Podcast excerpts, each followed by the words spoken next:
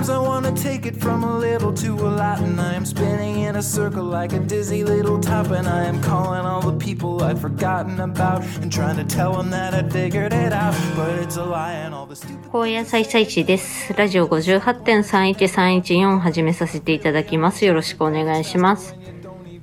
今回は、本来の自分とか、自分の本性とかって、なんだろうっていうか、どれなんだろうっていうか、ちょっと悩んでる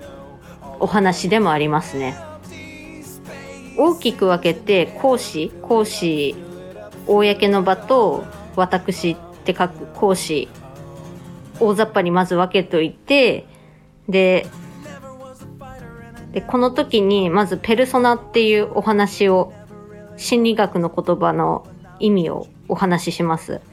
ペルソナっていうのは、外界との関わりによって、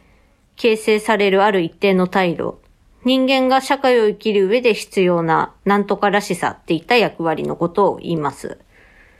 ペルソナっていうのはもともと古代ローマの古典劇において演者が身につける仮面。その演じている役によって、どうその役らしさを見せるかといった感じですかね。そう。で、さっきの講師のお話しますけど、仕事中の私とプライベートの私って違うのはまあ当たり前だと思うんですよね。これがあまりないっていう人もいるかと思うんですけど、私は結構明確に違うなと思います。そりゃ仕事中の時は敬語使うし、プライベートの時はそういうのを気にしないで話すしっていうこともありますけど、仕事中でもお客様と接しているのかとか、仕事仲間と接しているのか、もっと細分化されて、そのお客様がどういうお客様なのかとか、その仕事仲間っていうのが自分とどれくらいの距離にある人なのかっていうか、よく話すのか、あんま話さないのかとか、それによって変わってきます。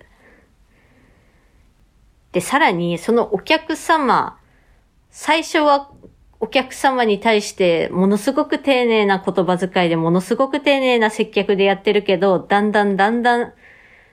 あ、こいつちょっと嫌だぞとか、高圧的な態度を取ってきてるぞとか、何言ってるかわかんないなってなったら、存在な態度をしてしまうんですよね、私は。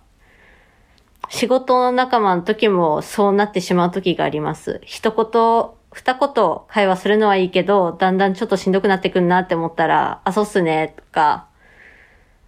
会話を切りにかかっていくようになってしまったと。プライベート中のお話もしときますと、これも対誰かによって変わってきますね。友人と家族ととか。友人はね、ものすごく数少ないから、だいたいみんな同じようなテンションとか同じような感じでずっと突っ走っていくんですけど、対家族ってなった時に、相手が父親、母親、上の兄、下の兄、よって自分の態度っていうかね、なんか言葉っていうか、話の方向性みたいなのは変わってきますね。あとはその組み合わせ方。両親、父親と母親なのか、父親と兄貴なのかとか、母親と上の兄、下の兄なのか。それによってもまたいろいろ違ってくる。あと一人の時もね、なんか仮面被ってるなっていう感じするんですよね。なんだろう、これはね、独り言を言う自分と全く言わない自分みたいな仮面なんかあるんですよね。イレギュラーなことが起こった時に、これは無言で対処する自分でいこうか、わざと声に出しながら対処する自分でいこうかって一瞬迷う時があるんですよ。これでちょっと、あれって、本当の自分ってなんだとか、一人の時の自分はペルソナがないとか、自分らしい時間ってなった時に、なんで私はこの一瞬でこの二つで迷ったんだろうみたいな風に思う時があります。で、先ほどの心理学用語のペルソナの意味に一旦戻るんですけど、劇中において演者が身につけている仮面なので、その劇の間とか、その仮面を身につけてる間は、そのらしさを身につけてずっとやっていく、ずっと演じていくっていうイメージのように私は感じたんですけど、私は仮面をいっぱい持ってるなって思うんですよね。対お客様用の仮面の中でもものすごく細分化されて、で、それを状況によってすぐ切り替える。一瞬でも白から黒に変わるみたいな。これは古典劇とか劇中において演者が身につけている仮面っていうよりかは、見たことある方いるかどうかわかんないんですけど、中国の伝統芸能で変面っていうのがあるんですよね。変面っていうのは、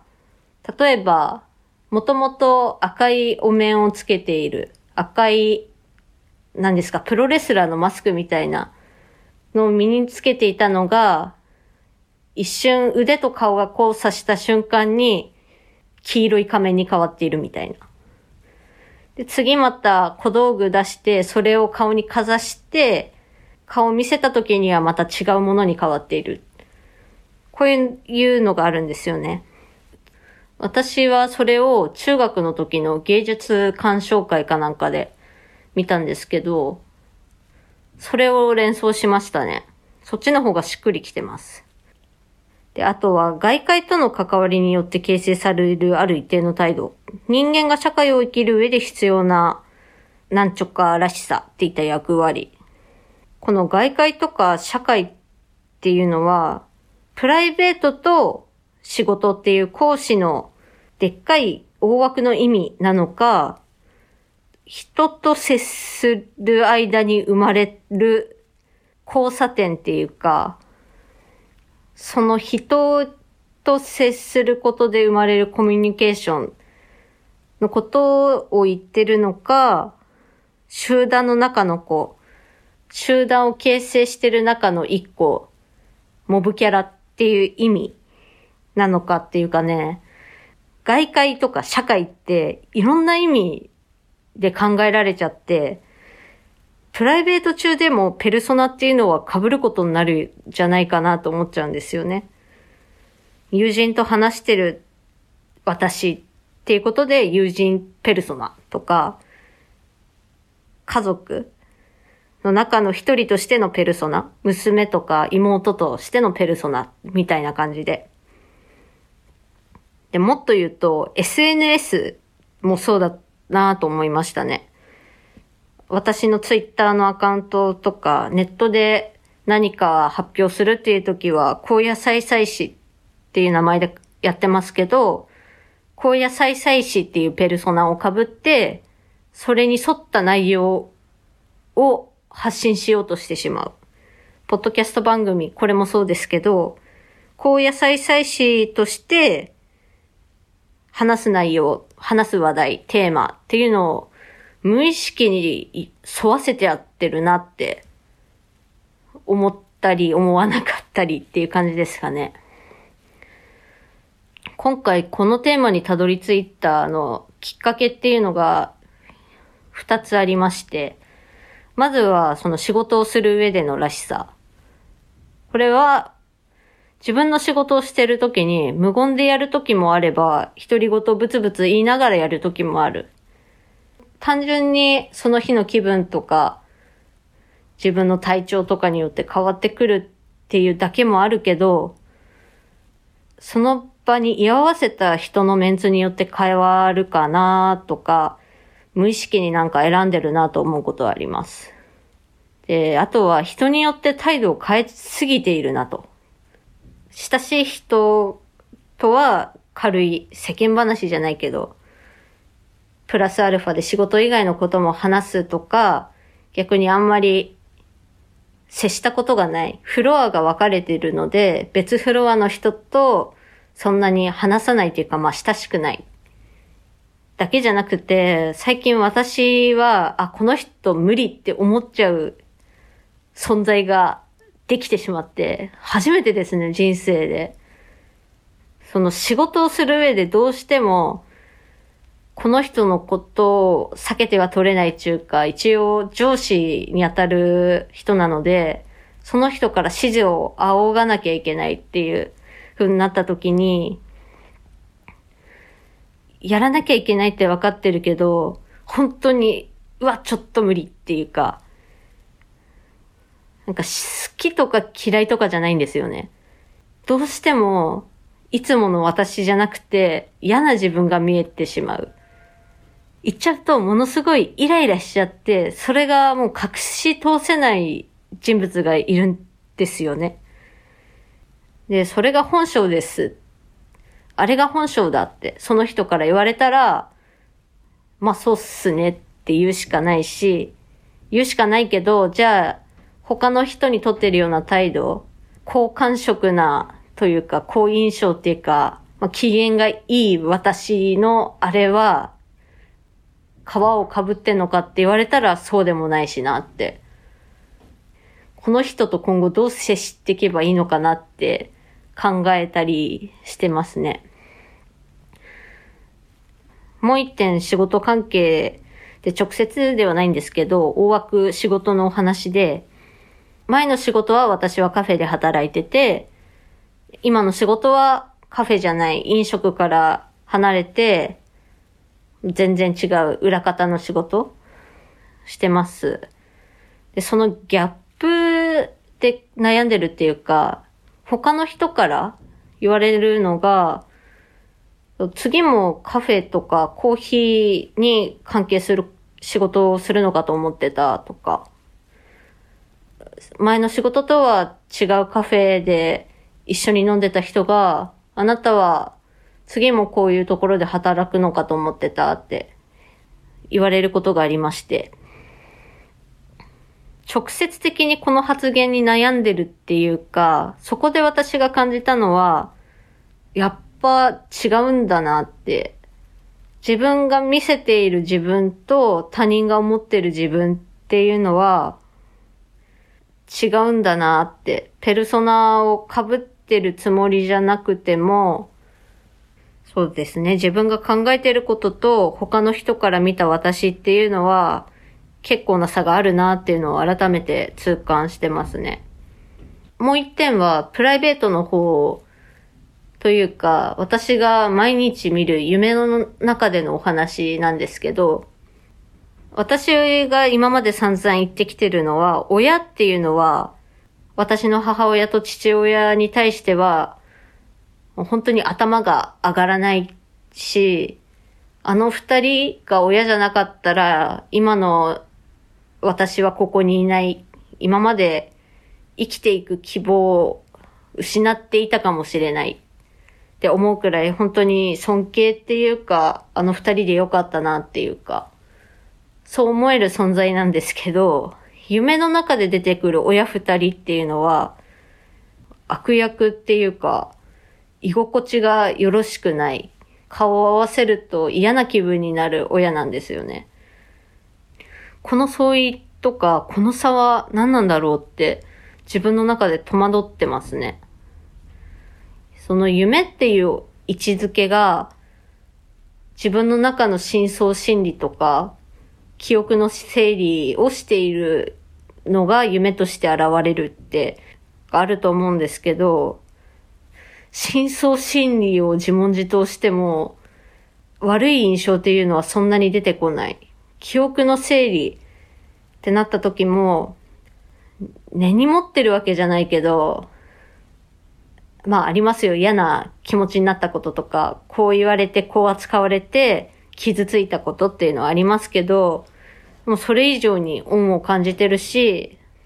好きか嫌いかって言われたらすぐ即答で好きって言える親二人だけど、なんでこんなに夢でこういう描かれ方をしてるのかなってちょっと、ここ最近連続してそういうことがありますね。あとはもう一点夢の中のお話なんですけど、まあ、現実世界でも夢じゃなくてもちょくちょく考えるのは、私の親はもう今の私の年齢の時には付き合ってたし、なんならもう結婚もしてるんですよね。で、私は今までお付き合いもしたことないし、何ですか、恋愛っていうのもしてこなかったし、なんなら過去でアセクシャル、ノンセクシャル、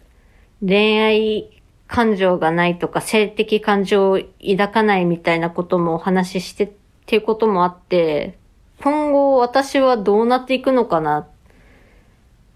一人でこのままずっと生きていくのか、誰か一緒になりたいと思ってるのかとか、それすらもわかんないんですよ。私は一緒になりたいのかどうかとか、恋愛対象と単純にこの人は婚姻症っていうかなんていうんですかね、恋愛対象と友情とか、恋愛、うん、なんか恋愛っていうとややこしくなるな。うん、なんて言うんですかね。恋愛、恋愛がよくわかってねえんだよな。恋だの愛だのがわからないと。そう、まあ、うん、そうなんですよ。私は今一人暮らしで一人身で生きているけど、